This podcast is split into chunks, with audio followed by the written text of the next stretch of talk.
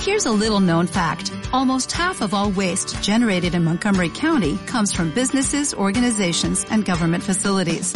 Reducing the amount of waste in your workplace will have a positive impact on our environment. It can also save you money on your disposal costs. Reducing waste and recycling at your business is easy to do and is the law in Montgomery County. Make it your business to recycle right. Learn more at montgomerycountymd.gov slash recycle right or call 311.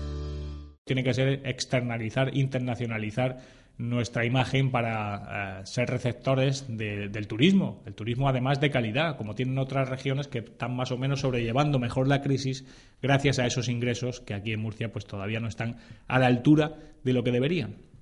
Bueno, pero vamos a, continuar ya, a darle inicio ya al programa stricto sensu, que diría un, jurid, un jurista especialmente cursi con eh, la crónica del tiempo. Pues el tiempo, nada, hay poco que comentar. Como todos ustedes pueden comprobar, a poco que hayan salido a la calle, pues eh, los cielos muy poco nubosos, eh, cielos despejados, solo con alguna nube aislada. Hoy no lloverá, no caerá ningún chispeo, ninguna tormenta. Eh, nada, nada, eh, sol, sol y buen tiempo. Y las temperaturas, pues las mínimas han bajado un poquitín, pero las máximas más o menos se mantienen en la tónica general de los últimos días. Unos 24-25 grados de máxima en toda la región y las mínimas un poquito menos, un poquito más bajas que los días anteriores, pues en torno a los 8 o 9 grados a lo largo de la noche. Como siempre, para todos ustedes, la información meteorológica es cortesía del puerto de Cartagena, la puerta de Europa. En el puerto de Cartagena hay un doble valor. El mejor destino para llegar directo al corazón de una ciudad como Cartagena, donde vivir la emoción de la historia del Mediterráneo. Puerto de Cartagena, emociones directas al corazón. Puerto de Cartagena, doble valor. Desguace París patrocina el editorial del día.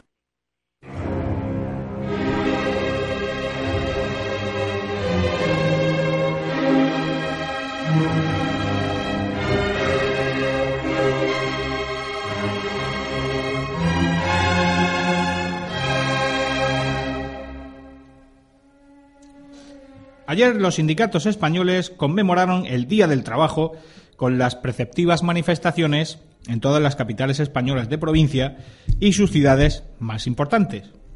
En Murcia, los dos sindicatos mayoritarios, la Unión General de Trabajadores y Comisiones Obreras, cifraron la participación en los actos celebrados en la región entre 10.000 y 7.000 personas, 10.000 personas en Murcia y 7.000 personas en Cartagena.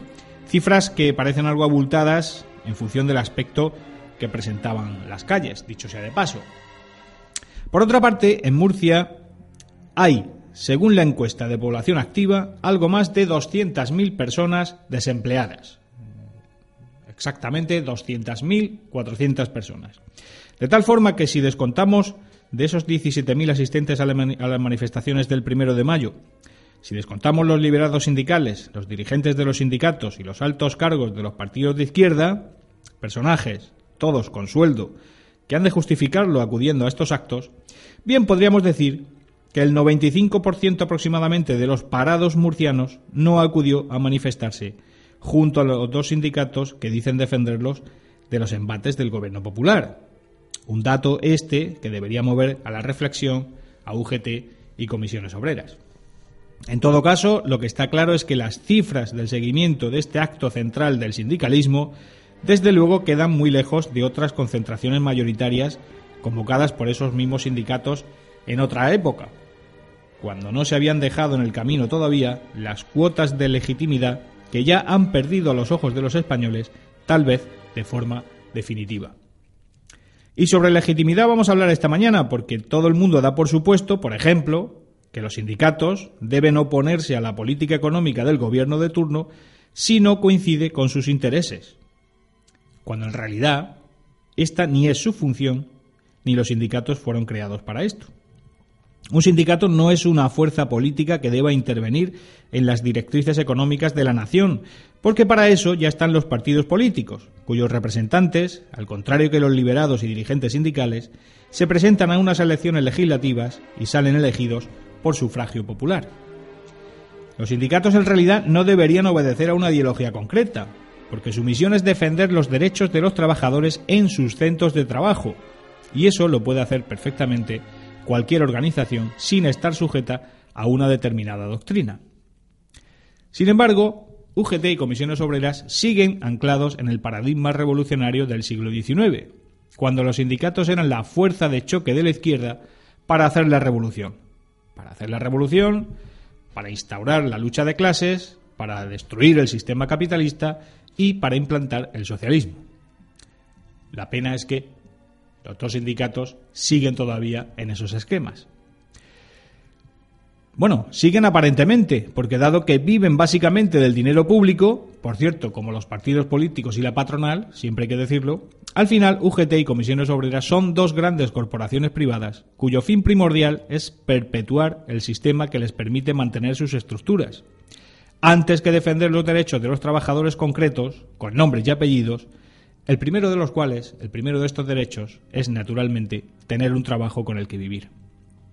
Iniciada la segunda década del siglo XXI, no resulta raro que cuando hay un sindicato profesional sólido en un sector concreto, los trabajadores lo voten mayoritariamente en las elecciones sindicales, porque lo que les interesa, como individuos, como trabajadores, es que se proteja sus derechos, no exacerbar una delirante lucha de clases o hacer la revolución. En la sanidad, en la enseñanza, en las fuerzas de seguridad del Estado y en la mayoría de sectores cualificados son los sindicatos profesionales, sin ideología concreta, los que acaparan el mayor número de representantes. Pero como para estar presentes en todo el territorio nacional y en la mayoría de las empresas se necesita mucho dinero, y solo la UGT y comisiones obreras depredan el presupuesto público en cantidad suficiente, al final son los dos sindicatos los mayoritarios. Y en función de esa cualidad operan, atribuyéndose la representatividad de toda la fuerza laboral española. En Murcia, como todos ustedes saben, hay una gran contestación callejera de la izquierda a la que se suman alegremente estos dos sindicatos también de izquierdas. Los líderes murcianos de UGT y comisiones obreras exigen, por ejemplo, negociar con los responsables de la comunidad autónoma las decisiones políticas en materia económica, algo que se escapa de sus atribuciones, como ya hemos señalado antes. El problema es que todos los partidos, también el PP murciano, asumen esa hiperlegitimidad de los sindicatos políticos, negociando previamente con ellos cuestiones que deberían ser objeto exclusivo de debate parlamentario. Ya aprenderán. Y si no aprenden, peor para ellos. Nosotros, con denunciar esta perversión de la política, que ya dura varios decenios, hemos cumplido nuestra parte.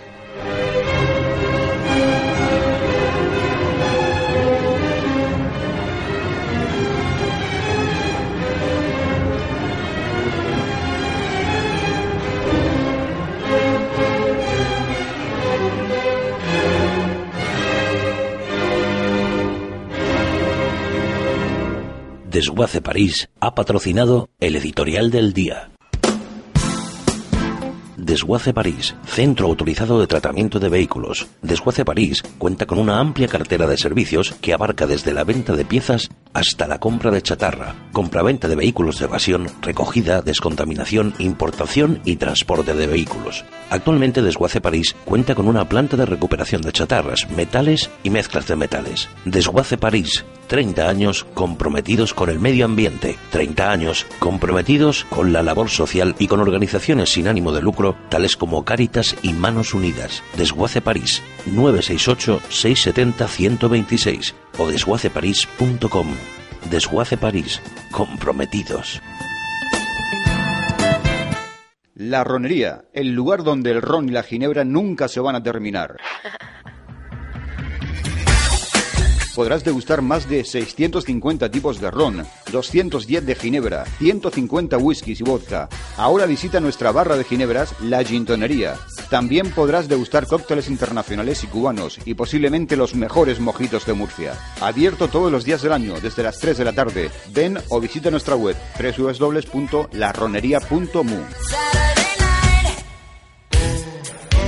En época de crisis, la salud es importante, porque con la salud no se juega. El periódico Salud 21 se reparte gratis cada 15 días en establecimientos sanitarios de la región. También puede entrar en salud21murcia.es. Muy buenas noches y saludos cordiales. Quiero hablarles de un programa de radio llamado Talante Total. Lo dirige Pablo Molina, Pablo Pablito Pablete. El bueno de Pablo, al que recogí hace muchos años en una acequia de Beniaján en quiebra técnica y lo puse en esta santa profesión de contar y contar. está verde, verde, verde, pero al menos no ha venido a servirse, sino a servir. Lo acompaña en el control mi amigo, mi hermano, my friend, my brother, Tony Castaño, doctor en el buen comer y catedrático del mejor beber. Entre los dos se comen al niño Jesús y se beben hasta el agua de los floreros. Pero ahí están, siempre luchando contra el imperio del monopolio. Talante total. A las 12 del mediodía en Es Radio Murcia. Saludos cordiales. Ahora con Chatarras Cayetano Gutiérrez el Bomba, pesamos y pagamos tu chatarra al contado. Nos ocupamos de la baja de tu vehículo, de la retirada de tu maquinaria obsoleta, de arribos industriales y cualquier tipo de chatarra o metal que quieras vender. Además, como somos gestores y transportistas autorizados, gestionamos tu chatarra con todas las garantías legales para tu empresa. Y por supuesto, con la confianza de Chatarras Cayetano Gutiérrez el Bomba pesado y pagado. Estamos en www.cayetanogutierrez.com y en el teléfono 968-859-609. 968-859-609. Gestor autorizado por la Comunidad Autónoma de la Región de Murcia. La Biblioteca del Gourmet. Ahora en Murcia, la Biblioteca del Gourmet, la mayor tienda de licores especializada en ginebras y ron. También disponemos de variedad de whiskies, licores y utensilios para coctelería, vinos y productos gourmet. Estamos situados en la calle Albacete, entre Hacienda y el Teatro Romea. Ven y sorpréndete. Abierto de lunes a sábados en horario habitual. O visita nuestra web www.labibliotecadelgourmet.es.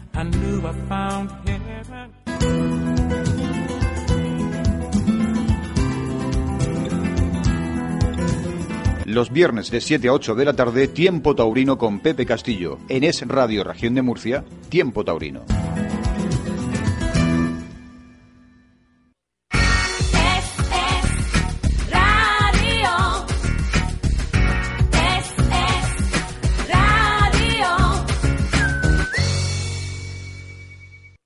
Chatarras Cayetano Gutiérrez patrocina la entrevista del día.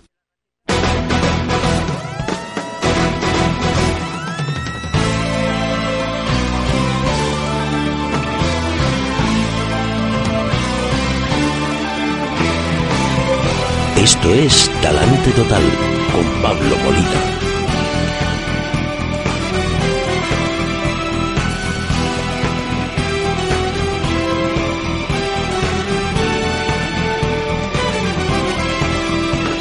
Bueno, y vamos a hablar ahora de un asunto preocupante, de un feo asunto, eh, podríamos calificar de escándalo que está en las portadas de la prensa regional y en los medios también van a estar hoy eh, nacionales, ¿no? Pues eh, porque es eh, algo que siempre es muy preocupante. Se trata eh, de los presuntos abusos sexuales que el director del eh, teléfono de la Esperanza que Murcia habría cometido contra algunas mujeres que ahora pues han decidido a, denunciarlo. Y para hablar de este asunto tenemos esta mañana con nosotros por, por teléfono a doña Carmen Mengual, que es eh, la presidenta de la Federación de Mujeres de la región de Murcia. Doña Carmen, muy buenos días. Hola, buenos días. Eh, para que todos nuestros oyentes tengan una idea cabal de, de qué es lo que ha sucedido, ¿cómo, eh, llegaban a, ¿cómo llega a conocimiento de la Federación de Mujeres este asunto y en qué consiste básicamente? Bueno, vamos a ver, a mediados de marzo, pues la Federación mm, recibe la visita de, de dos personas, eh, de dos mujeres en este caso, Sí. eh, que nos dicen a la Junta Directiva y bueno a todo el equipo técnico que compone la Federación, pues la situación que viene, que vienen sufriendo sobre pues abusos sexuales, abusos emocionales, manipulaciones sutiles y bueno también violación de los procesos de la relación de ayuda hacia ellas. Sí. Entonces nos hablan y nos dicen que, bueno, por parte del director del teléfono de la Esperanza, Jesús Madrid, pues están recibiendo pues esta serie de pues eh, de, de actos. Nosotras no damos crédito a la situación y eh, lo que hace la Federación es pues reunirse varias veces con ella, eh, la psicóloga las atiende, viene en una situación de crisis, eh, comprobamos un poco llamando pues colaboradores antiguos, nos ponen en conocimiento de un libro que ya se editó en el 1992 de la sexualidad del clero, donde ya Sí. se denunciaba estos hechos y claro, al llegar a mis manos este capítulo es cuando nos damos cuenta de que lo que las mujeres nos están contando tiene que ver mucho con lo que pasó en aquellos años. Sí. Entonces, nosotras al comprobar y entender que podía haber ahí pues una situación de delitos constitutivos, o sea, de hechos constitutivos de delitos, Sí. eh, pues tenemos la obligación de poner en conocimiento de las autoridades policiales pues estos hechos. Entonces, pues ponemos una denuncia, la Federación de Mujeres y ellas pues también nos respaldan con su propia denuncia personal. La Federación no prejuzga la culpabilidad penal de este señor, porque Sí. eso lo tiene que decir un juez, como está claro. Eh, nosotros hemos cumplido con la obligación de defender los intereses de las mujeres de la región y en este caso de estas mujeres víctimas. Sí. Y bueno, eh, como digo y repito, no hay nada contra la organización del teléfono de la esperanza, es una entidad que está haciendo una labor social muy buena y aparte tampoco vamos contra nada que constituya la, la iglesia, por supuesto que no, ¿vale? Vamos pues eso, a declarar y a poner en conocimiento, como es nuestra obligación, de estos hechos que, que entendemos que podrían ser constitutivos de delito. Ahí es donde empieza la situación. Ajá. Eh, perfectamente explicado. Pero entonces, eh, si yo lo entiendo bien, eh, no se trata de unos hechos puntuales que han ocurrido ahora recientemente, sino que eh, todo parece indicar que es una actitud que, así- que se ha ido extendiendo en el tiempo, que viene de muy atrás por parte de este señor, porque la denuncia de este libro de Pepe Rodríguez que usted citaba Del 92, sí. es referida a este mismo señor, a don Jesús Madrid. A este mismo señor y para más Inri, una de las víctimas que en el libro, pues supuestamente y ficticiamente se llama Rosa, esta víctima eh, existe, esta víctima ha tenido contacto conmigo personalmente. Sí. Eh, bueno, he podido corroborar también con antiguos colaboradores de aquella época, eh, profesionales de psicología, etcétera, de que Sí. esto eh, efectivamente pasó y salieron en bloque estos 70 colaboradores. Por lo cual, claro, vemos aquella situación que es real, más lo que nos cuentan ellas, lo que hacemos es atenderla a nivel psicológico, pues calmar un poco esta situación de, de, de estrés y de ansiedad que traía. Sí. Y, y, bueno, pues como te digo, poner la denuncia y poner en conocimiento de, de- lo que es la policía, ¿vale? Eh, a continuación, ellas nos hablan de otra víctima, eh, de otra víctima, porque hay una de ellas que ya son veintitantos años los que ha estado Sí. ahí enganchada en este tipo de relación ahí, Enfermiza, de sí. terapia, de entrevista, Sí. de lo que quieran llamarse, ¿vale? Y, y bueno, eh, llamamos a esta persona, nos costó varias semanas poder eh, contactar con ella y hablar, y la sorpresa pues es que la misma historia que nos cuenta pues es la misma historia de todas de siempre, o sea, esto es un reflejo exacto de este capítulo del libro. Esta persona pues también anónimamente, bueno, anónimamente ante vosotros, pero sí ante la justicia, pues con sus Sí. nombres y sus DNI y sus apellidos, Sí. pues ha hecho su testimonio de todo lo que le estaba pasando. Ajá.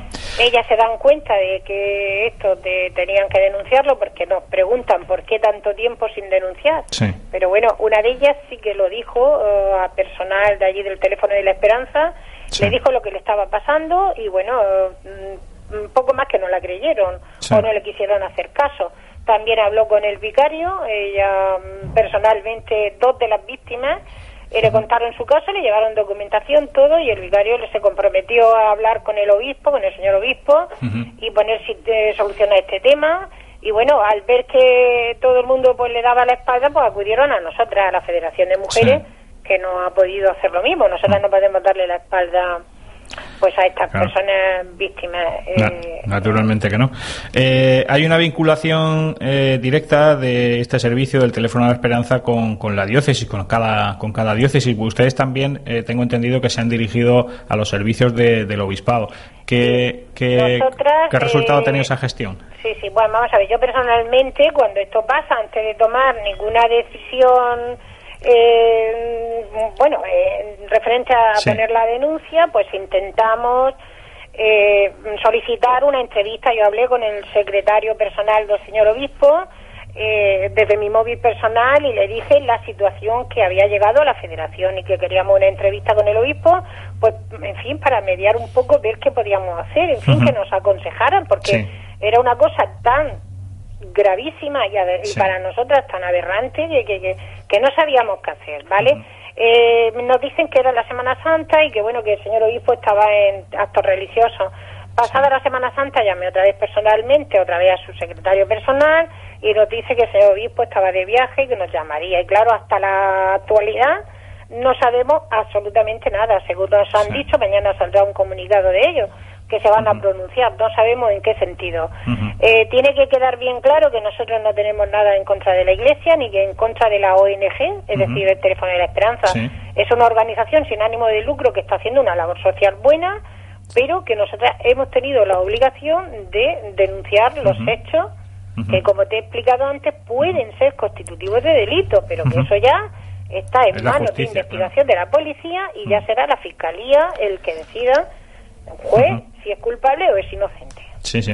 Eh, para terminar, doña Carmen, eh, este vamos, este caso tiene eh, un componente de, gravedad desde mi punto de vista, yo creo que desde la opinión pública, pues añadido, porque es todavía peor que una agresión sexual puntual eh, en la calle, porque eh, se trata de unas personas en las que las, las, mujeres que llegan en una situación desvalida, pues depositan su confianza y están un poco, pues indefensas, ¿no? O sea que el abuso en este caso, pues es ya de, doble, doble o, triple. ¿Ustedes no, lo ven así o? Efectivamente, estas mujeres de, estas personas, porque claro, el teléfono de la esperanza eh, atiende a todo tipo de personas, pero da la casualidad que estas terapias, entre comillas, o entrevistas, solamente se las ha hecho a mujeres. Es decir, y estas mujeres eh, llegan en una situación de crisis, de hmm. pérdidas eh, de familiares, de, de, trastornos de la alimentación, de, de traumas infantiles y de una situación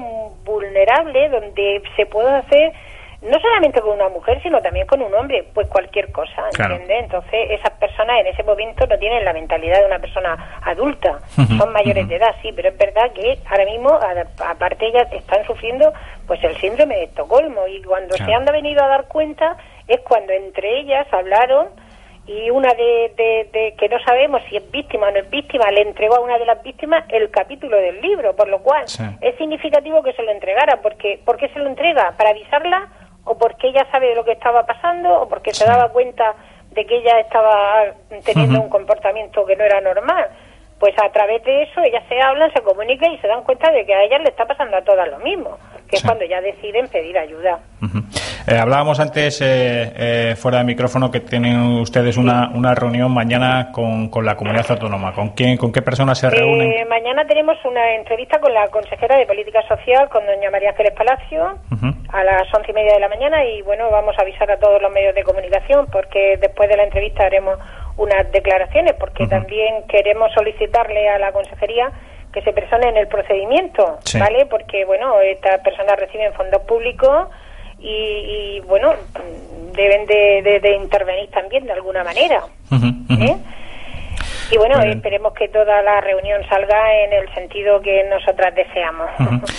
Doña Carmen, pues eh, muchísimas gracias por atendernos y muchísimas gracias también eh, por haber, eh, ustedes por lo menos, no han dado la espalda a estas mujeres, sino que se han puesto en la vanguardia de su defensa, animándolas para que la justicia, pues finalmente ponga todo en su lugar, que es lo que debería ocurrir siempre. No se debería haber llegado a estos extremos, pero habiendo llegado, pues no está de más que ustedes pues hayan tenido también las, las agallas para sacar esto a la luz y que no vuelva a repetirse, que supongo que será lo, lo principal, ¿no? Sí. En esa línea yo quería matizar un detalle. Bueno, estamos mm. recibiendo llamadas pues de colaboradores que son, pues, no sé, llamadas mm, amenazantes y coacción, ¿no? Es decir, que bueno, que estamos desprestigiando a un señor que es poco más que menos que como la figura de Jesucristo tal y también otras llamadas de apoyo y de decir que bueno que hemos sido valientes a declarar por eso yo quería matizar que aquí no hay nada contra la Iglesia ni nada contra lo que es la entidad que significa el teléfono de la esperanza.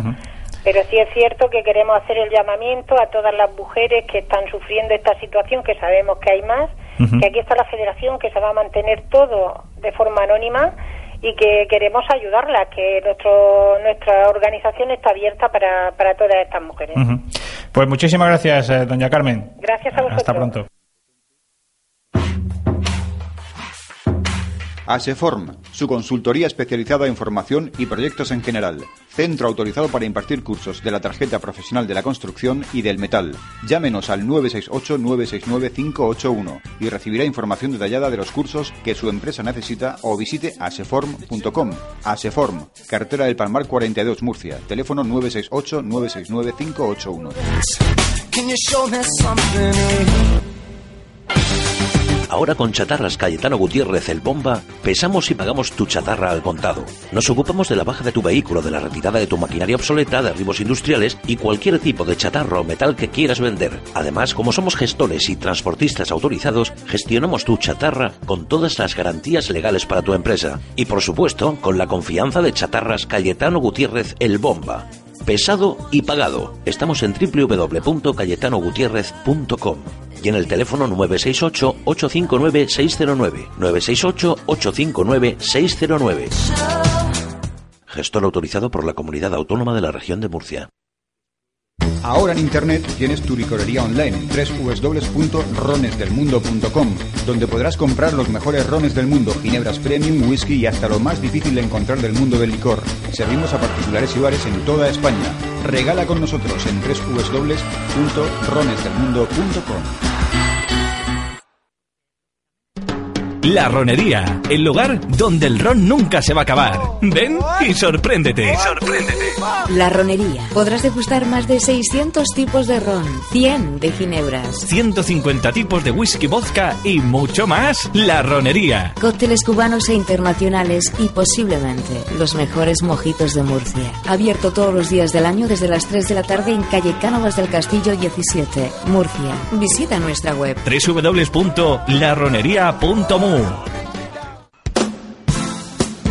Desguace París, centro autorizado de tratamiento de vehículos. Desguace París cuenta con una amplia cartera de servicios que abarca desde la venta de piezas hasta la compra de chatarra, compraventa de vehículos de evasión, recogida, descontaminación, importación y transporte de vehículos. Actualmente Desguace París cuenta con una planta de recuperación de chatarras, metales y mezclas de metales. Desguace París, 30 años comprometidos con el medio ambiente, 30 años comprometidos con la labor social y con organizaciones sin ánimo de lucro tales como Cáritas y Manos Unidas. Desguace París, 968-670-126 o desguaceparís.com.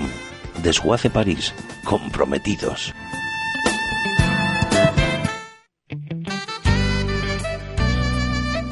La Biblioteca del Gourmet. Ahora en Murcia, la Biblioteca del Gourmet, la mayor tienda de licores especializada en ginebras y ron. También disponemos de variedad de whiskies, licores y utensilios para coctelería, vinos y productos gourmet. Estamos situados en la calle Albacete, entre Hacienda y el Teatro Romea. Ven y sorpréndete. Abierto de lunes a sábados en horario habitual. O visita nuestra web www.labibliotecadelgourmet.es.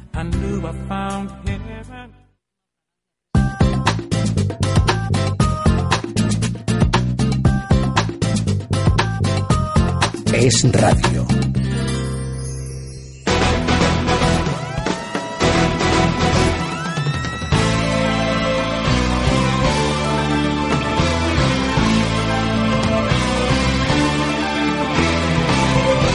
Esto es Talante Total con Pablo Molina. Empezaron a faltar whisky. Por lo menos, no sé, te desinhibí, te desinhibí y todo eso. Madre mía. Correctamente, diodenalmente.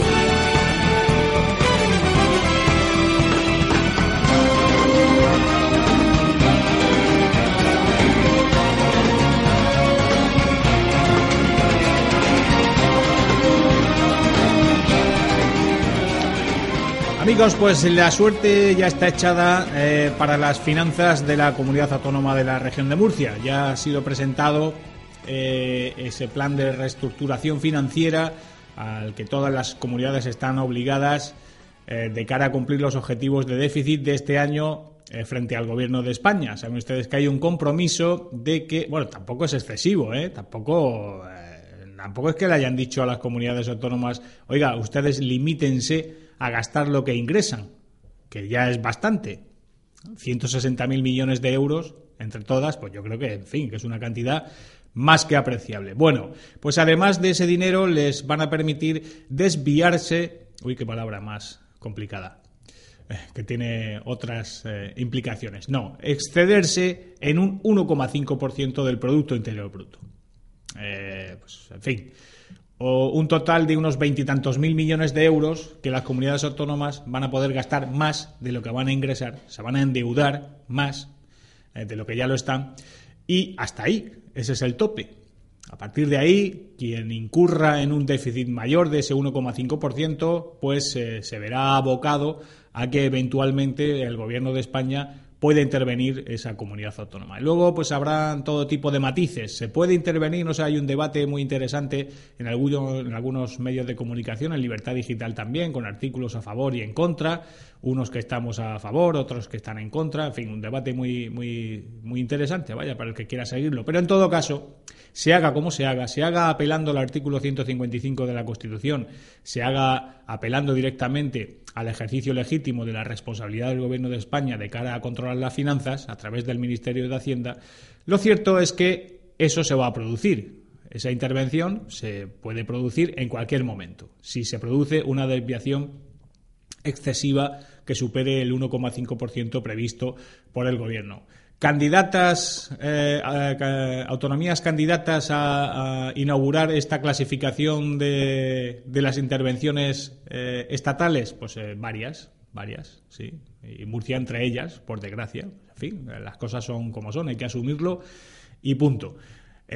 tan, es así que ya las comunidades autónomas lo que dicen, lo que piden es que el gobierno de España se encargue de financiar su deuda. Es decir, en lugar de que las comunidades autónomas lancen su deuda a los mercados, pues están tienen una calificación pues próxima o ya directamente en el bono basura, como en el caso de Valencia, pues que sea el gobierno de España que todavía tiene un poquito más de respaldo financiero en los mercados exteriores. En fin, que la cosa está muy mal. Está bastante mal. Pero la comunidad autónoma de Murcia ya ha cumplido con su obligación de remitir al Ministerio de Hacienda ese plan de ajuste con el que pretende reordenar unas cuentas públicas desbocadas, unas cuentas públicas que aquí hemos dicho ya en varias ocasiones que, pues, en fin, eh, no sabemos exactamente qué está haciendo el gobierno regional en los últimos tres años para haber llegado a esta situación. Eh, no lo sé, que lo expliquen, porque yo desde luego no lo sé. Y que, esto, desde luego, el problema de las finanzas de las comunidades autónomas gobernadas por el PP desde hace 15 años, de hace 17 años, desde luego no es problema de Zapatero. No todo es culpa de Zapatero. Pero en todo caso, ese plan de, eh, de reestructuración de las finanzas públicas, 623 millones, como todos ustedes saben, que entre el aumento previsto de ingresos y la reducción prevista de gastos, pues pretenden ajustar para no exceder en ese 1,5% de déficit que está marcado como tope para todas las comunidades de España, para las 17 comunidades y las dos ciudades autónomas. Ahora bien, aquí hay una cuestión eh, importante que no conviene pasar desapercibida y es que en esa reducción, en esa reestructuración de 623 millones hay una partida importante que corresponde a ingresos fiscales. Saben ustedes que aquí además lo criticamos con dureza que la comunidad murciana va a implantar nuevos impuestos que no operaban, los va a recuperar y además va a subir algunas otras tasas. Eh, un recorte de unos 400 millones y un aumento de los ingresos de la presión fiscal en otros 200 millones aproximadamente. Bueno, ¿Qué pasa con este asunto? Pues que es un cálculo, es un presupuesto, es una aproximación, es la idea que tienen los responsables financieros de la comunidad autónoma acerca de los ingresos que se van a producir de aquí a final de año en la comunidad autónoma. Y claro, y esto tiene un riesgo, eh, vamos, un riesgo gravísimo. Y es que si no se cumplen esas previsiones de ingresos fiscales, es decir, si la comunidad autónoma no recauda esos 200 millones de euros extra que quiere recaudar de aquí a final de año para cumplir su objetivo de déficit, pues evidentemente ese objetivo no se cumplirá.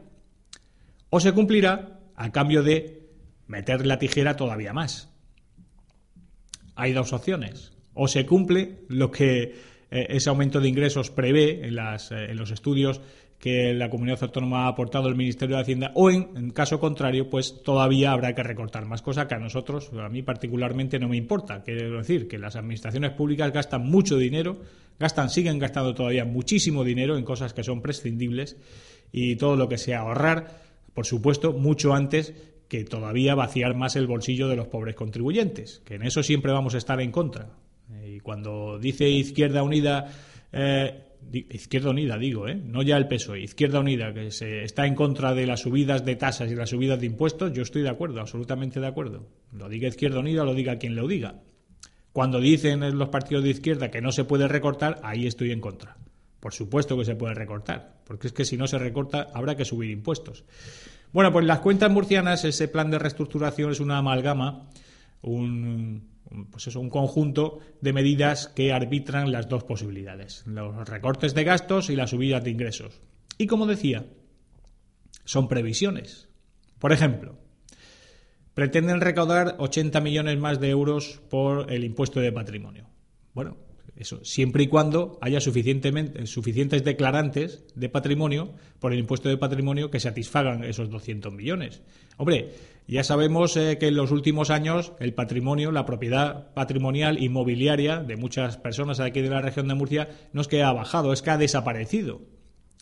Las propiedades mobiliarias que existen han perdido gran parte de su valor y muchos eh, directamente han pasado a poder de los bancos. Esa gente, desde luego, por más que hace dos años tuviera un piso que valorado en 400.000 euros o dos pisos, esos ahora ya no les afecta el impuesto de patrimonio. Si han perdido el piso o si ha bajado sustancialmente de valor. Lo mismo ocurre con los ingresos fiscales del IVA y el IRPF.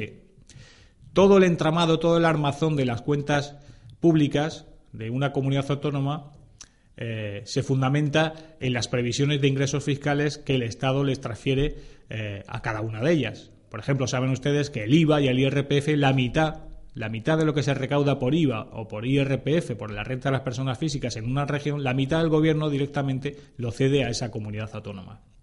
Bueno, al comienzo de año se hacen unos cálculos y los responsables financieros prevén que eh, pues por el IVA van a recibir X dinero y por el IRPF, pues otra cantidad de dinero.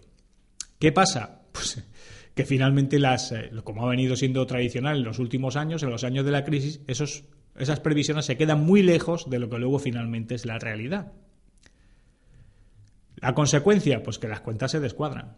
Si usted hace sus cálculos de gasto pensando en que va a recibir 100 euros por el IVA y 80 por el IRPF y al final resulta que, recauda 40 por el IVA y 20 por el IRPF, pues es evidente que tiene usted un descuadre de 70 80 euros y eso multiplíquenlo por varios ceros, por un factor de 10, de 20, de 100, de 500 y el desastre pues está asegurado, que es exactamente lo que ha venido pasando en los últimos tiempos.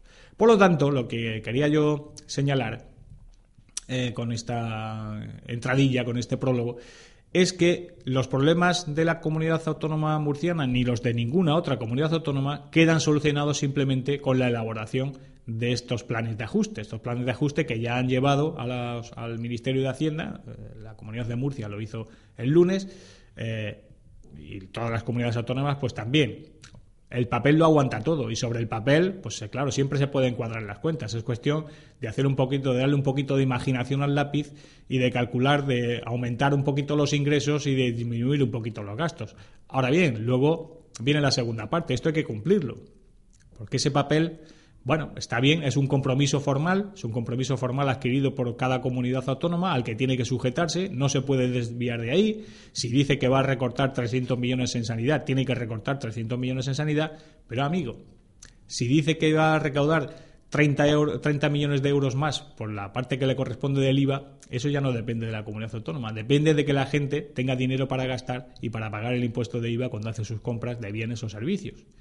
Y si dice que va a ingresar X dinero por el impuesto de patrimonio, depende del número de declarantes de ese impuesto que finalmente salgan en esa comunidad autónoma. Y se va a poner un impuesto para los nuevos negocios que tengan eh, que afecten al medio ambiente, pues todo dependerá del número de empresarios que se atrevan a poner un negocio que afecte al medio ambiente y quieran pagar esa, esa tasa. Por lo tanto, todo es un edificio sujetado pues, de forma provisional por unos cálculos que finalmente tienen que cumplirse, porque si no se cumplen, aquí el problema sigue siendo exactamente el mismo. El mismo no, agravado, porque cada vez quedará menos tiempo de aquí a final de año. Y los plazos cumplen y la gente del Ministerio de Hacienda y la gente del Banco de España tienen control exhaustivo del ritmo de crecimiento, del ritmo de endeudamiento, del ritmo de gasto, del ritmo de ingresos fiscales de cada comunidad autónoma y de aquí a final de año alguien se puede llevar un susto. Porque una cosa es presentar la documentación en tiempo y forma, como ha hecho la comunidad autónoma, y otra cosa es que los cálculos de esa documentación finalmente se cumplan. Así que más o menos estamos pues igual que estábamos al principio. Hombre, hemos adelantado un poquito. Hay un compromiso formal, documentado y escrito de todas las comunidades autónomas en el sentido de que no van a gastar más de un 1,5% por encima de lo que ingresan. son unos veintipico mil millones de euros. Ya no vayan ustedes a pensar. Van a fundirse todo lo que ingresan y además veintitantos mil millones más. Esto las comunidades autónomas. Eh, está bien, quiero decir que el sacrificio tampoco debe ser tan excesivo. Pero como todo depende de cómo vaya la economía, al final llegamos a una receta, pues en fin, a un apotecma eh, sencillísimo que Mariano Rajoy cuando estaba en la oposición decía que es así, o sea, es que no, no hay otra. La única posibilidad de que España no entre en suspensión de pagos, la única posibilidad de solucionar nuestros problemas fiscales, la única posibilidad de que eh, Europa nos siga prestando dinero, la única posibilidad de que las instituciones europeas nos respalden, la única posibilidad de salir de la crisis sin que las administraciones quiebren es que haya crecimiento económico. Punto. Se acabó. ¿Y qué significa crecimiento económico? Pues desde luego no que el Estado gaste más en políticas de estimulación del consumo, y de la inversión, como dicen los keynesianos, los socialistas y dice toda la gente, ¿no? Que eh, toda la gente de izquierda, me refiero, ¿no? Los sindicatos o el PSOE, no, no, que el Estado tiene que seguir gastando y tiene que seguir gastando mucho porque eso estimula la economía, nada de eso. Eso hunde la economía. Aquí lo único que salva la economía es que los emprendedores, gente que se ha quedado en el paro, autónomos, pequeños empresarios, se, se decidan a reanudar su actividad o a poner un negocio, un pequeño negocio y a crear puestos de trabajo. Hasta que eso no se produzca, el desastre está asegurado. Ya podemos hacer planes de reestructuración, ya podemos hacer cálculos, ya podemos hacer operaciones matemáticas y algebraicas brillantísimas, ya podemos tener en cuenta miles de variables eh, a la hora de hacer esos cálculos para que sean lo más fidedignos posibles. Si no se recupera la confianza y la gente no empieza a reactivar, unos a gastar, a consumir, a ahorrar y otros fruto de ese ahorro, a, emprender nuevos negocios, pues desde luego el edificio se viene abajo. Y tenemos un problema añadido aquí en España. Los bancos, la banca, las cajas de ahorros, a las que hemos financiado, a las que hemos salvado. Hombre, Caja Castilla-La Mancha, 5.000 millones de pufo.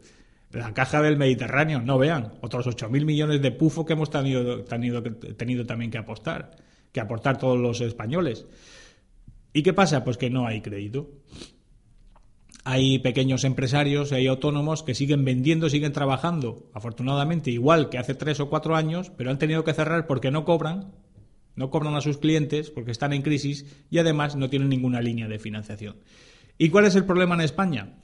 Pues que todas esas ayudas a la banca, esto lo inventó Zapatero, en este caso sí. O sea, esto es patrimonio eh, fundamental de Zapatero, que hizo ese plan, ese FROP, ese fondo para la reorganización del sistema bancario, eh, de unos 100.000 millones de euros, que ya está bien, que pusimos a disposición todos los españoles de la banca, supuestamente para que liquidaran los eh, activos que tenían, los activos tóxicos, todos esos pisos, todos esos solares que habían prestado dinero para construir y que finalmente no se llevó a cabo la operación, para que sanearan sus cuentas, con el objetivo, se decía, de que volviera a fluir el crédito y la gente pudiera, pudiera de nuevo volver a montar empresas. Eso al final, ¿en qué ha quedado? Pues ha quedado en que el dinero que los españoles hemos dado a los bancos y a las cajas de ahorros ha servido básicamente, en su mayor parte, para comprar la deuda del Estado y que el gobierno siguiera gastando. Con lo cual es una pescadilla que se muerde la, que se muerde la cola. Y esto no lo ha inventado Rajoy. Esto es patrimonio de Zapatero. Te doy el dinero de los españoles, pero no para que les des créditos y para que puedan montar un negocio y para que puedan sobrevivir y para que no les quiten la casa. No, te doy este dineral, pero para que tú me compres mi deuda pública y yo pueda seguir gastando y no me intervengan las autoridades europeas. Con lo cual, todos los españoles lo que estamos haciendo indirectamente es financiando al gobierno, pero financiándolo a través de los bancos, que se quedan con el 4, con el 5% que es el negocio del siglo.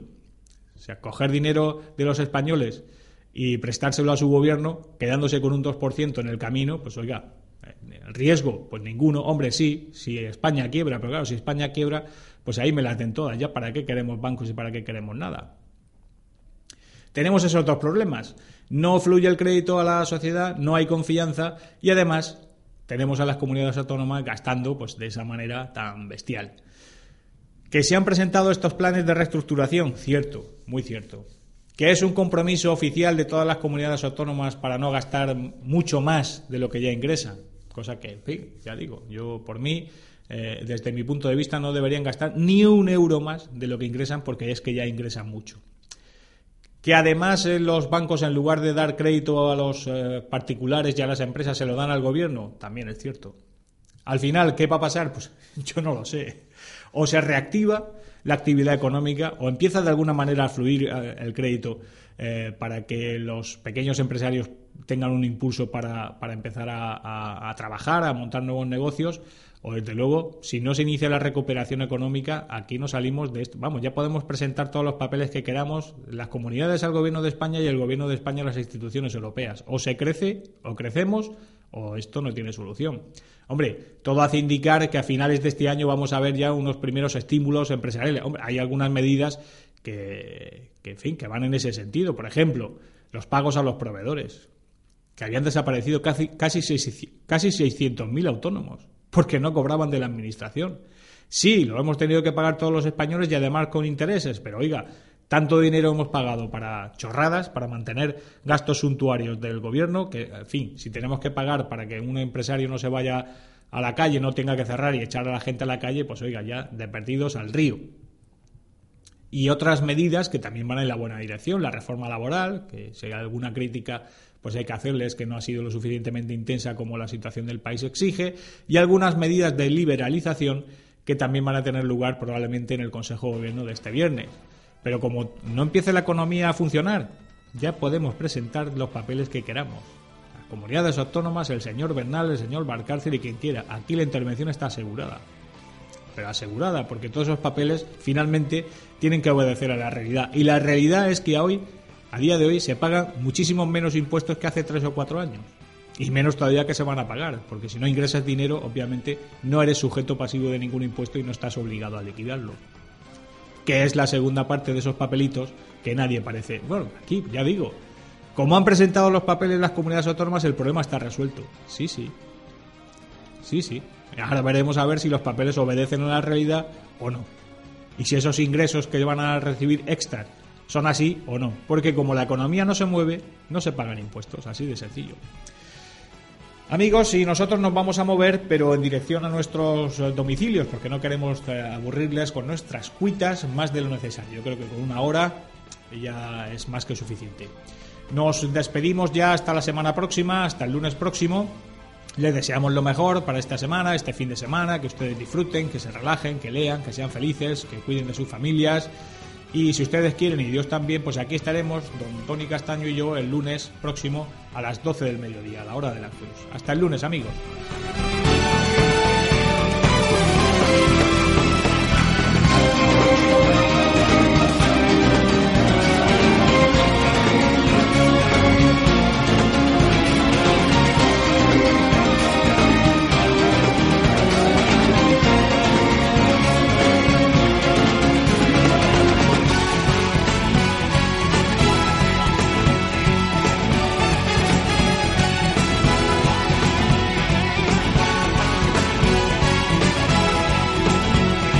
Molina es radio.